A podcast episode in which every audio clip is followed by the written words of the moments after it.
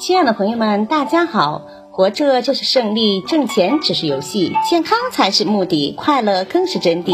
欢迎收听水晶姐姐讲故事。今天的故事名字叫《水蛇装神》。池塘里没水了，水蛇开始搬家。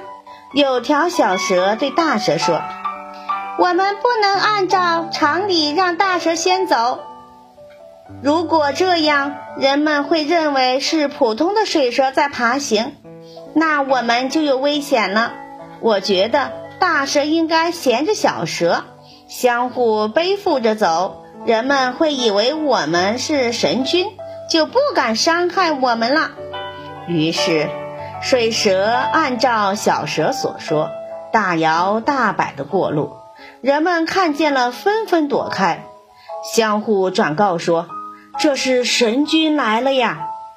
这个故事告诉我们要仔细观察，弄清事情的实质，以此来识别诡计。水蛇之所以能安全的搬家，在于它们方法运用的正确。我们在学习中也要善于思考，运用正确的方法，这样才能成功的达到目的。感谢收听。